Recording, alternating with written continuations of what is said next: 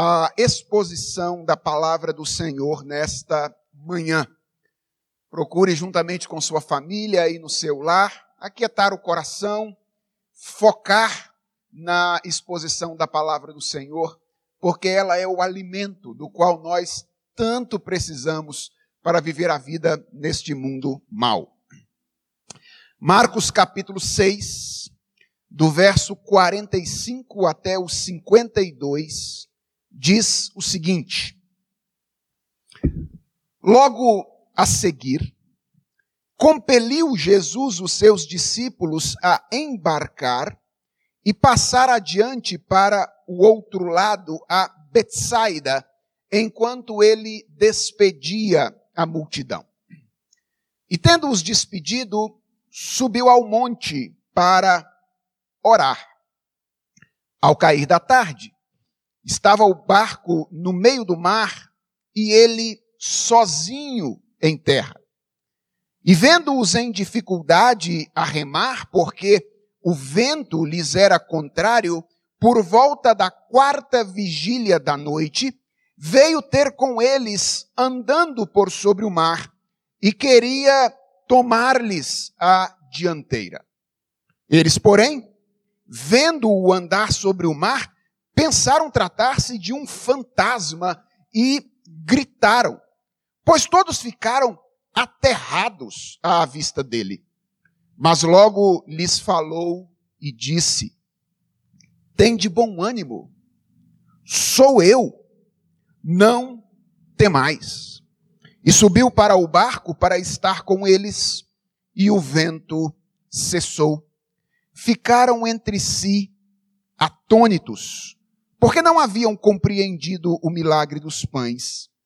Antes, o seu coração estava endurecido. Vamos falar com o Senhor uma vez mais. Nós carecemos da ação dele para compreender com a mente e o coração a palavra do Senhor. Deus, estamos diante da tua palavra e nós precisamos recebê-la nesta manhã. Somos seres carentes da tua palavra. E queremos pedir ao Senhor encarecidamente que tu queiras nos dar o alimento de que tanto precisamos nesta manhã. Fala conosco, Senhor, enquanto nós meditamos neste texto da tua palavra que o teu espírito use este tempo de reflexão, de exposição, para fazer aquelas mudanças em nossa vida que só o Senhor pode fazer. Tem misericórdia de nós. Assiste-nos enquanto refletimos sobre a tua palavra. É a oração que fazemos em nome de Jesus. Amém. Irmãos, nos primeiros séculos da nossa era, os cristãos ficaram conhecidos como os do caminho. Esse apelido foi dado aos cristãos naquela ocasião em virtude das viagens que os primeiros cristãos faziam pelo Império Romano, pregando, levando o evangelho por aquelas estradas, na medida em que eles eram espalhados pela perseguição. Essa foi a razão pela qual eles ficaram conhecidos como os do caminho. Mas esse apelido nos lembra uma característica geral do povo de Deus ao longo de toda a história. Se você conhece a Bíblia, você sabe que andar com Deus é um tema que perpassa toda a narrativa da Escritura Sagrada. Enoque, Noé, Abraão, o povo de Israel no período do Antigo Testamento, todos eles andaram com Deus. E não é diferente conosco a igreja. Nós somos o povo que está andando com o Senhor. E nesta manhã eu gostaria de levantar uma questão. Será que vale a pena andar com Deus? Se a partir do momento em que nós começássemos a andar com o Senhor, nós começássemos a experimentar uma vida sem dificuldades, sem problemas, seria muito fácil responder a essa pergunta. Mas a verdade é que não funciona assim. Frequentemente, a caminhada com Deus, ao invés de diminuir os nossos desafios e as nossas dificuldades os aumenta. E é isso que nos faz perguntar: será que vale a pena andar com Deus? Irmãos, poucas relações na Bíblia são tão ilustrativas do que significa andar com o Senhor quanto a relação entre Jesus e os seus discípulos. Eu costumo dizer que se existem pessoas que literalmente andaram com Deus, foram aqueles doze homens escolhidos por Jesus Cristo para fazer parte do seu ministério terreno. E eu quero me valer nesta manhã de um acontecimento na relação entre Jesus e os seus discípulos para mostrar a vocês que andar com Deus vale a pena. Porque enquanto nós andamos com Deus, nós somos guiados por Ele para situações onde nós podemos vislumbrar a Sua glória, a Sua grandeza, e à medida em que fazemos isso, nós somos aperfeiçoados e confrontados com a nossa constante necessidade do Senhor. Basicamente, são essas verdades que nós podemos aprender com a passagem que nós vamos estudar nesta manhã. A primeira lição é de que quando nós andamos com Jesus, nós somos guiados por Ele. Olhe para o texto que nós lemos e você vai perceber que Marcos começa o relato aí no verso de número 45, dizendo que Jesus compeliu os discípulos que embarcassem e passassem para o outro lado do mar, enquanto ele despedia a multidão. Preste atenção nesta palavra, compeliu. Ao usar essa palavra, Marcos está nos informando que Jesus se separou dos discípulos naquele dia de maneira intencional. Ele se separou dos discípulos naquela ocasião de maneira propositada. E a pergunta que isto levanta é: por que Jesus fez isso? Qual foi a razão pela qual Jesus se separou dos discípulos naquela ocasião? A primeira razão pela qual isso aconteceu nos é dada aí pelo verso de número 46 do livro, ou do texto que nós estamos analisando. O texto diz que, tendo-os despedido, Jesus subiu ao monte para orar. E eu quero chamar a sua atenção para isso. Jesus orava. E se ele, que era Deus, fazia isso, nós que não somos Deus devemos fazer isso ainda mais. Mas eu quero me aprofundar nessa questão. Por que foi que Jesus decidiu orar nessa ocasião? Marcos não nos diz qual foi a razão pela qual Jesus decidiu orar, mas a passagem paralela de João nos informa qual foi a razão. No capítulo 6, versos 14 e 15 do Evangelho de João, nós lemos o seguinte: Vendo, pois, os homens o sinal que Jesus fizera, disseram. O sinal, o sinal aqui foi a multiplicação de pães e peixes. Este é verdadeiramente o profeta que devia vir ao mundo. E preste atenção nesta próxima frase. Sabendo, pois, Jesus, que estavam para vir com o intuito de arrebatá-lo para o proclamarem rei, retirou-se novamente sozinho para o monte. Você prestou atenção na razão mencionada por João aqui? João diz que a retirada de Jesus para a oração nesta ocasião aconteceu num momento de sucesso, aconteceu num momento de popularidade. E eu chamo a atenção para isso porque nós costumamos orar mais quando as coisas vão mal. E nós costumamos orar menos e até nos esquecer de orar quando tudo está bem conosco. Parece que nós temos a ilusão de que é apenas em dias difíceis que nós precisamos do Senhor. E eu quero chamar a sua atenção para o fato de que Jesus agiu de, de maneira diferente.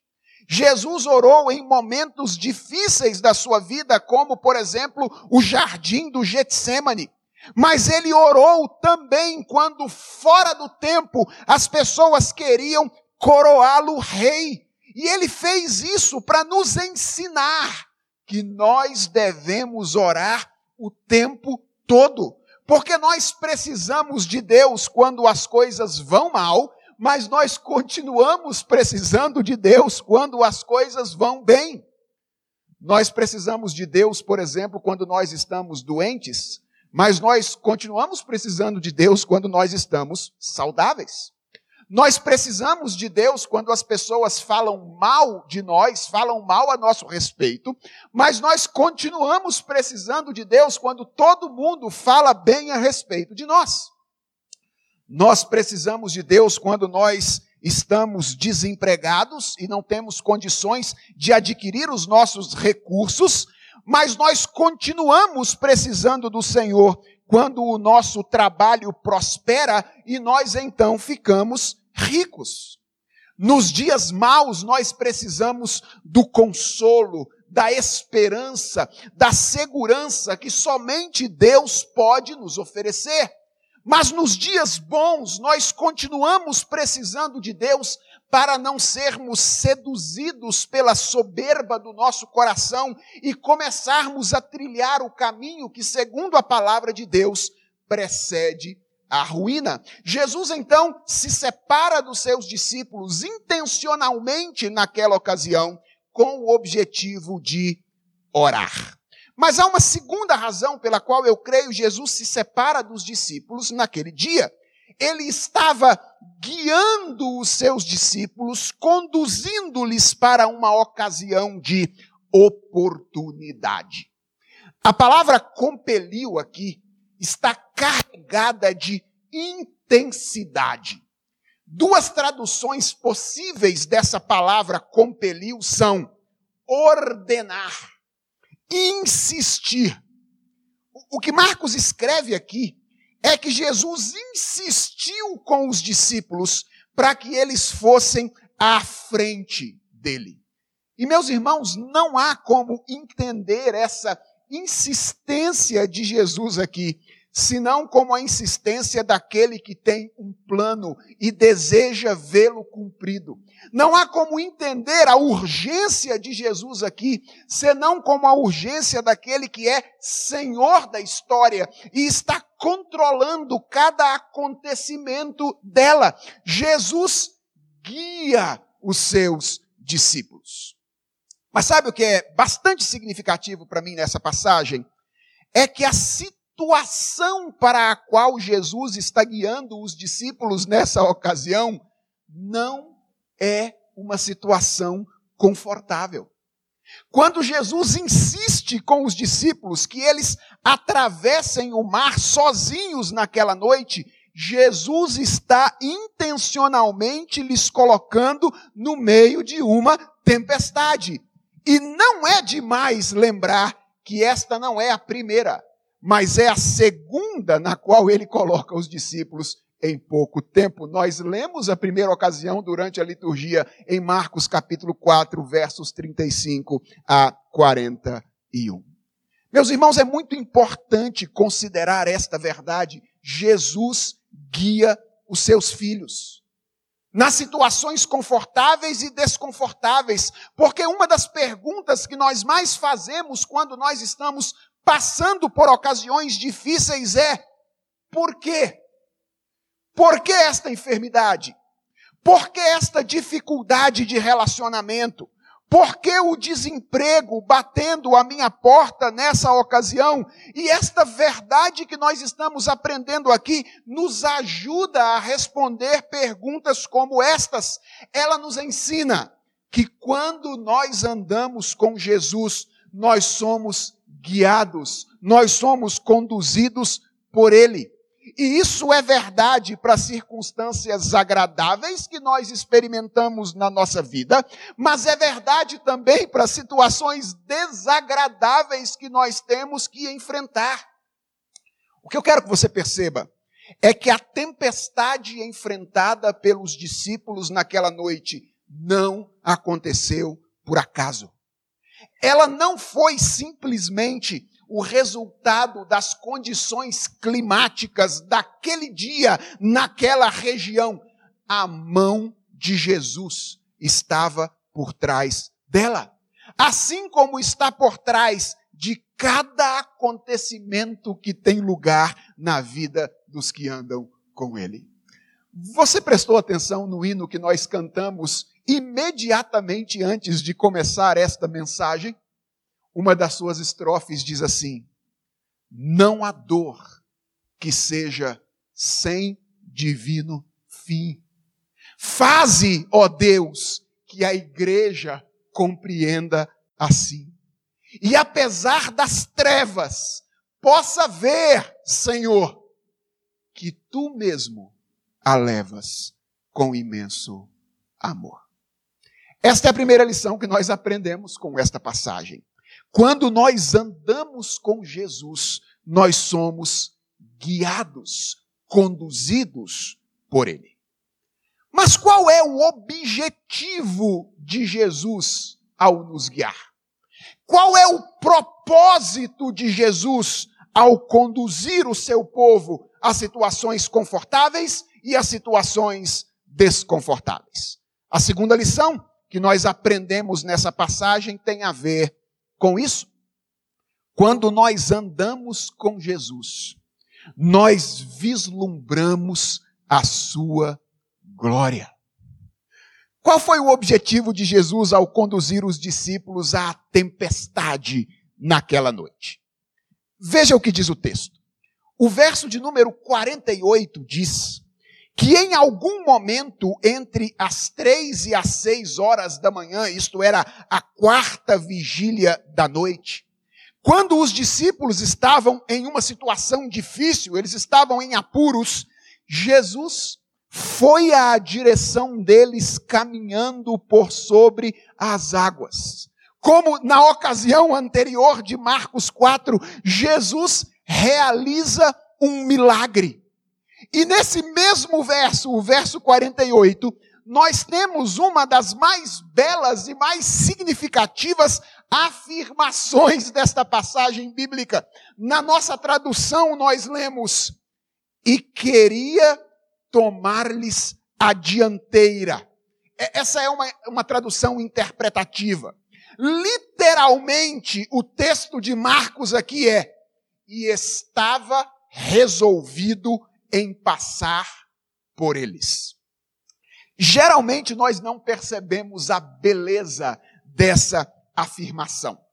Porque nós temos a tendência de interpretar essa expressão estava resolvido em passar por eles apenas em termos geográficos. Como se Marcos estivesse dizendo simplesmente que Jesus queria ultrapassar o barco dos discípulos para, para talvez entrar no ângulo de visão deles. Veja, certamente isso é parte do significado dessa expressão, mas não é o, o significado inteiro. Lembre-se de que o pano de fundo do Novo Testamento é o Antigo Testamento. E se você conhece as histórias do Antigo Testamento, você possivelmente se lembra de uma significativa experiência de revelação que Deus deu a Moisés no deserto do Sinai. Foi logo depois do episódio do bezerro de ouro. Deus se irou contra o povo de Israel por causa da sua idolatria e declarou então a Moisés que não haveria de continuar andando com aquele povo naquela ocasião. Moisés então, diz o texto, intercedeu pelo povo, dizendo: Senhor, se a tua presença não vai comigo, não nos faça subir deste lugar. E o texto de Êxodo, capítulo 33, diz que Deus ouviu a intercessão de Moisés, atendeu a oração de Moisés, respondendo que ele, Moisés, havia achado graça diante dos seus olhos. Foi aí que Moisés se empolgou e fez o pedido atrevido. Capítulo 33, verso 18 de Êxodo. Rogo-te que me mostres a tua glória. E preste atenção na resposta de Deus a Moisés. Farei passar toda a minha bondade diante de ti, e te proclamarei o nome do Senhor. Não me poderás ver a face, porquanto homem nenhum verá minha face e viverá. Eis aqui um lugar junto a mim, e tu estarás sobre a rocha. Quando passar a minha glória, eu te porei numa fenda da penha e com a mão te cobrirei até que eu tenha passado. Depois, em tirando eu a mão, tu me verás pelas costas, mas a minha face não se verá. Irmãos, a linguagem de Marcos é a linguagem do Êxodo. Quando Marcos diz que Jesus estava determinado a passar pelos discípulos, o que ele está dizendo é que Jesus estava decidido a revelar aos discípulos a sua grandeza, a dar a eles uma percepção do seu poder, a revelar aos discípulos naquela ocasião a sua identidade divina. E o texto diz que foi exatamente isso que Jesus Cristo fez naquela ocasião. A partir do verso de número 49, nós lemos que quando os discípulos viram alguém andando sobre o mar, eles ficaram perturbados e eles começaram a gritar, achando que era um fantasma. E então, pela primeira vez nesse evangelho que foi escrito por Marcos, Jesus apresenta verbalmente a sua identidade divina. Ele diz: coragem, sou eu, não tenham medo. Lembre-se, o pano de fundo do Novo Testamento é o Antigo Testamento. Isso significa que quando Jesus usa essa expressão, sou eu, ele não estava apenas utilizando uma fórmula de identificação pessoal comum.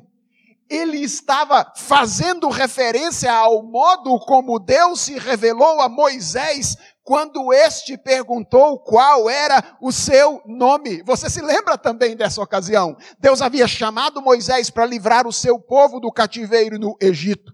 E Moisés então pergunta: com que autoridade eu farei isso? Quando eu chegar lá e as pessoas me perguntarem qual é o nome do Deus que te enviou para nos libertar, o que, que eu vou dizer para ele? Para eles. E veja o que diz o capítulo 3 de Êxodo, versos 13 e 14.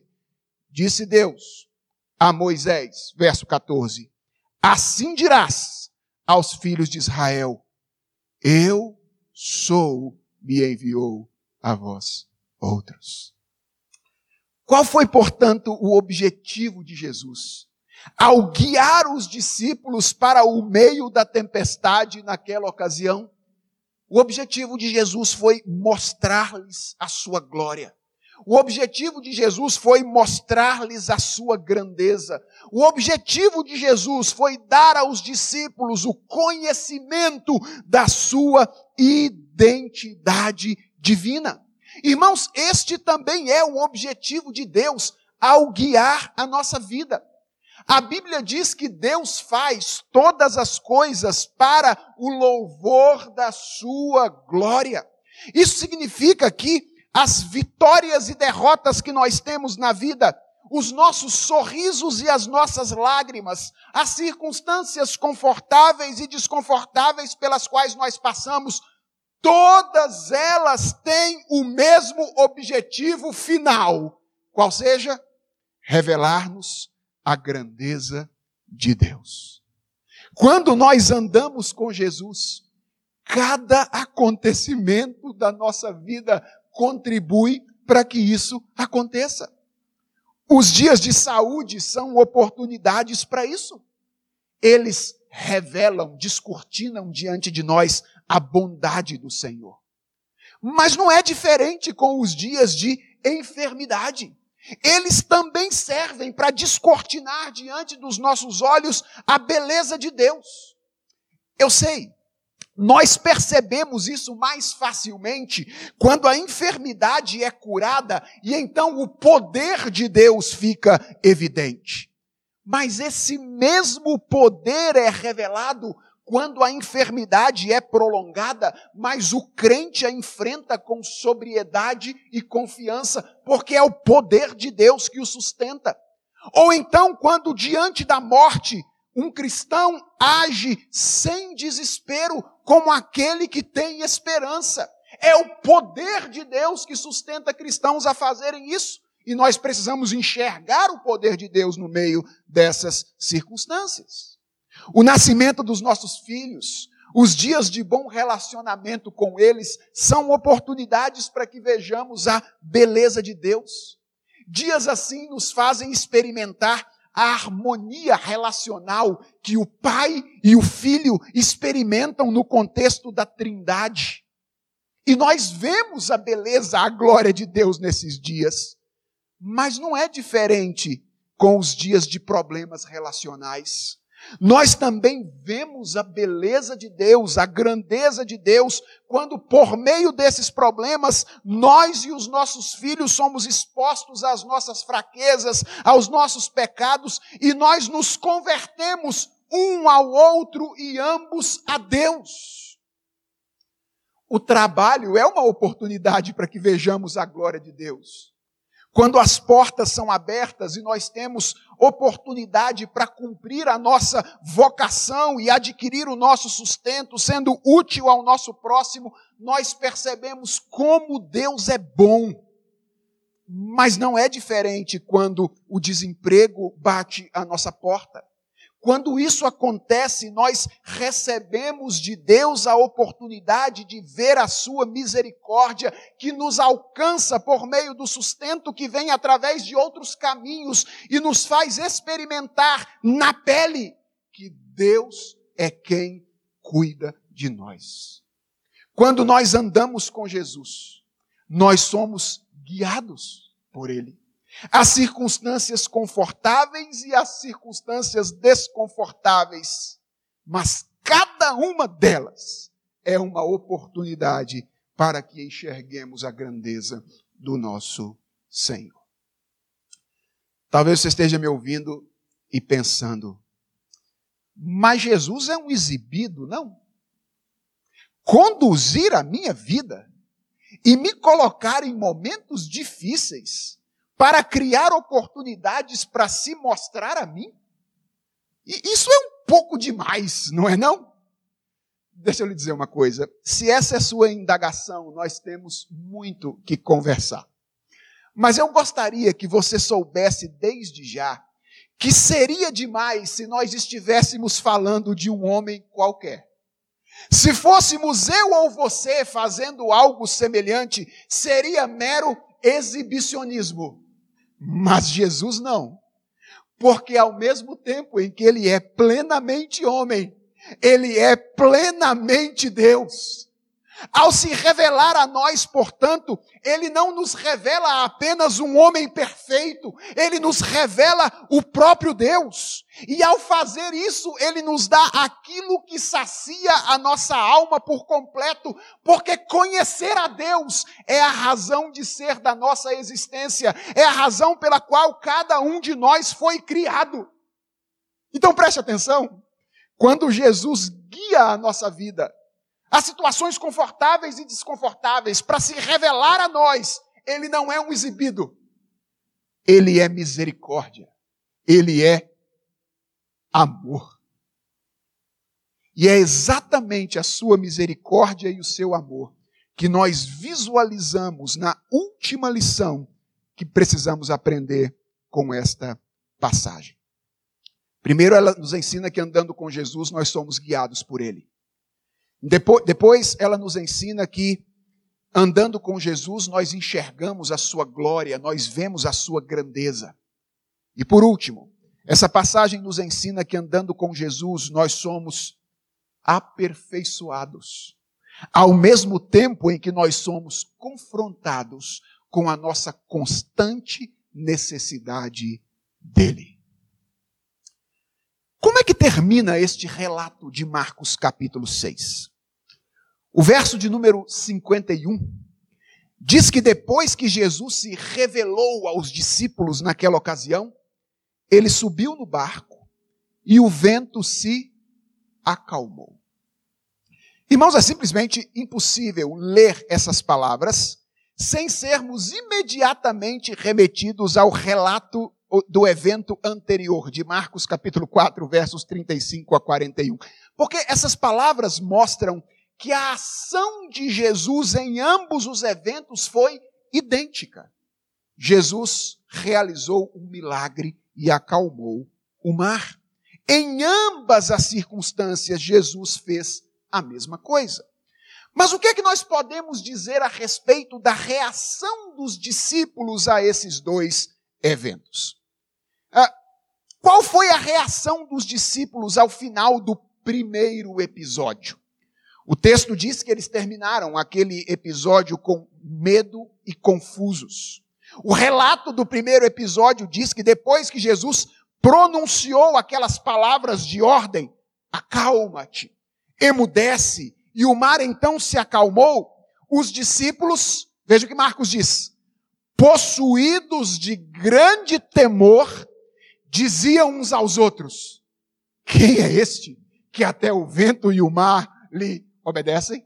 Então os discípulos terminam o primeiro evento, cheios de medo, de pavor e confusos quanto à identidade de Jesus Cristo. Qual é a reação dos discípulos ao final desse segundo episódio.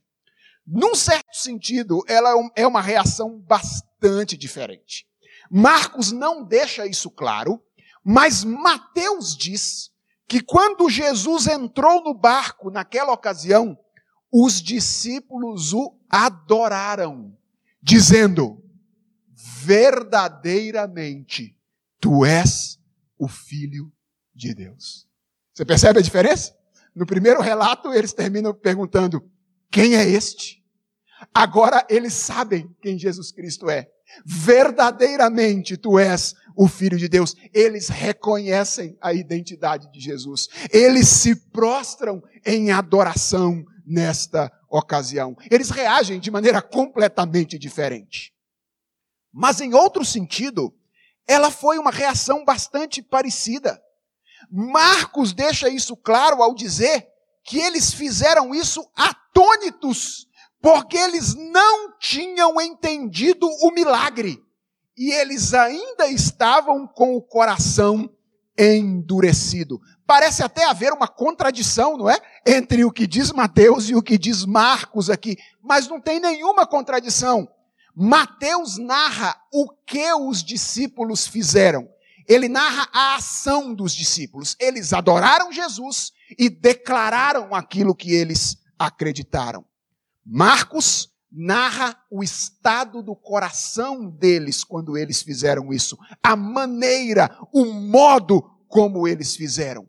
E irmãos, é exatamente o produto dessa aparente contradição que nos interessa aqui no terceiro ponto dessa mensagem. Quando nós consideramos essas duas informações, nós aprendemos duas coisas sobre os discípulos que também dizem respeito a cada um de nós. Sabe qual é a primeira? É que à medida em que nós somos guiados por Jesus e vemos a sua glória, nós somos aperfeiçoados. Foi isso que aconteceu com os discípulos naquela ocasião. Os discípulos de Marcos 6 não são mais os discípulos de Marcos capítulo 4. Eles não perguntam mais quem é esse. Eles sabem quem Jesus Cristo é. E é por isso que eles adoram a Jesus, dizendo: verdadeiramente tu és o Filho de Deus. Eles cresceram. Caminhar com Jesus havia os feito crescer. Mas a segunda coisa que nós aprendemos é que, apesar do crescimento, nós continuamos inteiramente dependentes de Jesus Cristo, porque, num outro sentido, os discípulos de Marcos 6 são exatamente os mesmos discípulos de Marcos capítulo 4.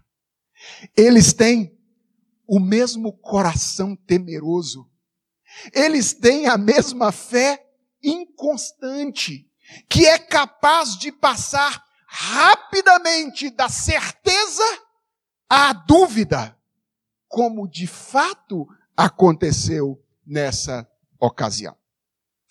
Marcos omite um fato importantíssimo desse acontecimento no relato que ele faz dele.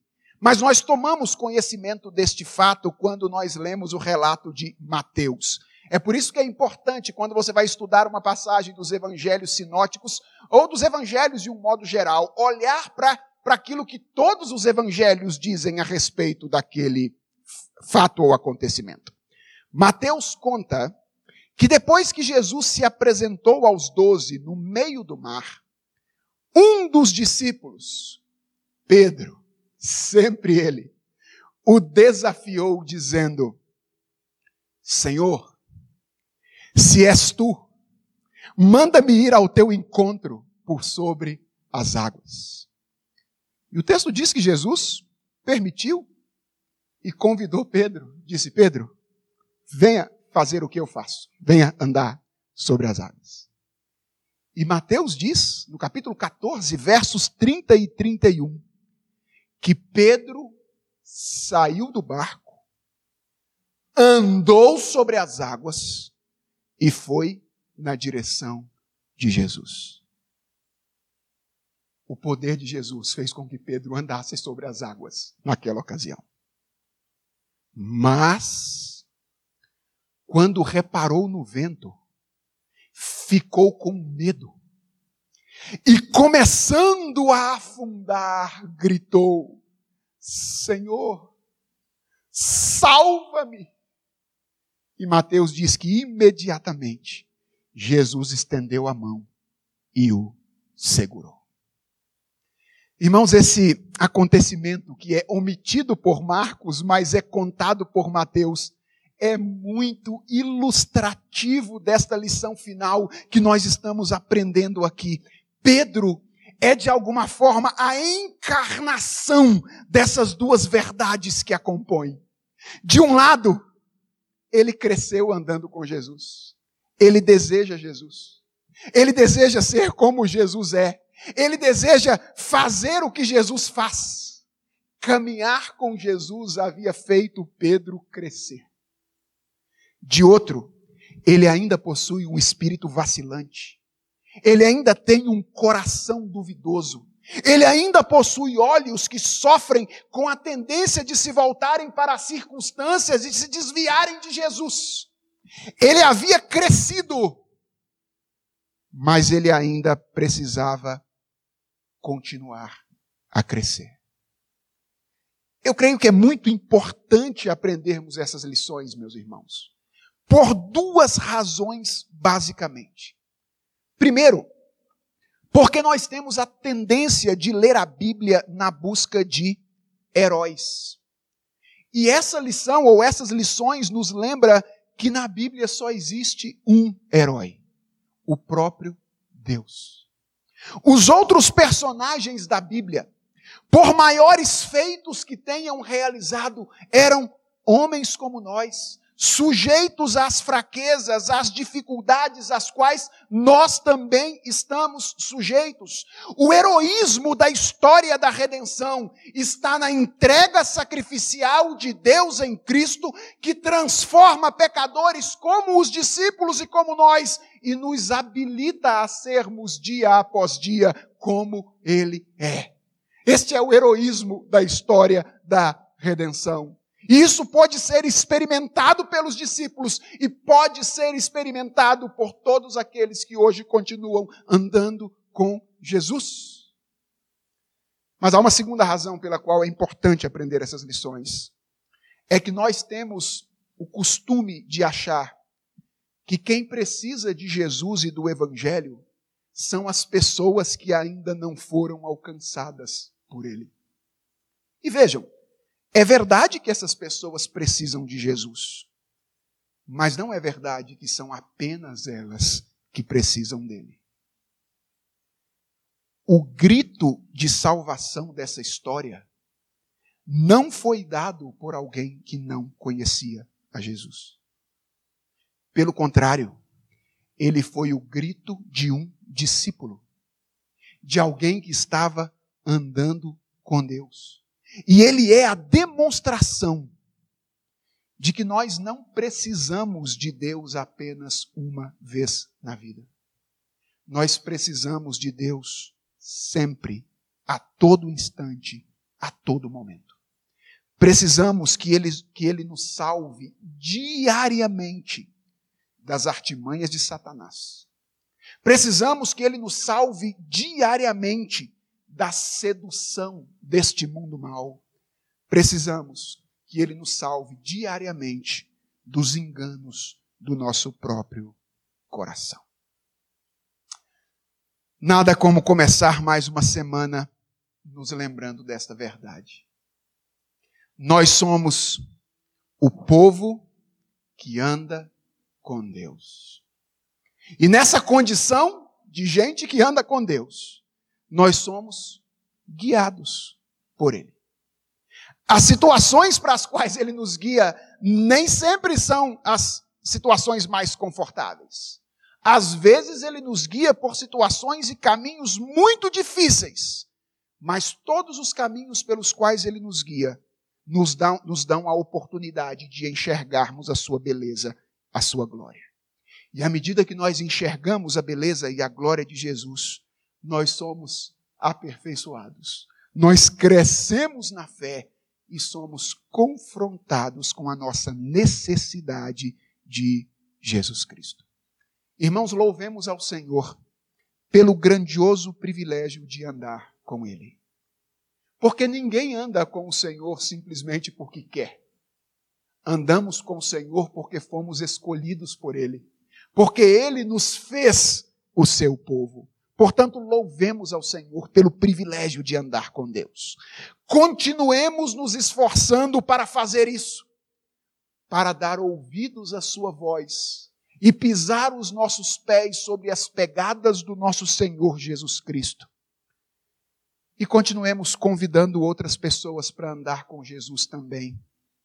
Porque perto de nós sempre costuma ter um irmão perdido tentando encontrar o caminho de casa. Vamos orar? Senhor nosso Deus, nós louvamos o teu nome, porque tu nos deste o grandioso privilégio de andar contigo. Nós estávamos perdidos, desgarrados como ovelhas que não tínhamos pastor, mas o Senhor nos comprou. Por tua morte e ressurreição, ó Senhor Jesus Cristo, tu nos aproximaste de ti, da Santíssima Trindade. E nós somos infinitamente agradecidos por estarmos perto do Senhor durante a nossa vida. Louvamos-te, ó Senhor, porque tu nos guias. E nós queremos agradecer por todas as circunstâncias, as confortáveis e as desconfortáveis, pelas quais o Senhor tem nos permitido passar ao longo da nossa vida. Porque nós cremos, ó Deus, como aprendemos hoje, que todas elas, absolutamente todas, colaboram para o nosso bem, porque tu nos amas.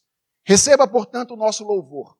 Receba, portanto, a nossa adoração e o nosso reconhecimento que nós dependemos inteiramente de Ti. Toma o nosso coração nas Tuas mãos, Senhor. Enquanto durar esses dias maus, tome o nosso coração nas Tuas mãos de maneira especial, para que nós nos lembremos que precisamos do Senhor. E quando esses dias terminarem, que o nosso coração continue no mesmo lugar, nas Tuas mãos e que nós não nos esqueçamos que nós dependemos do Senhor a cada instante da nossa existência. É a oração que fazemos em nome de Jesus Cristo. Amém.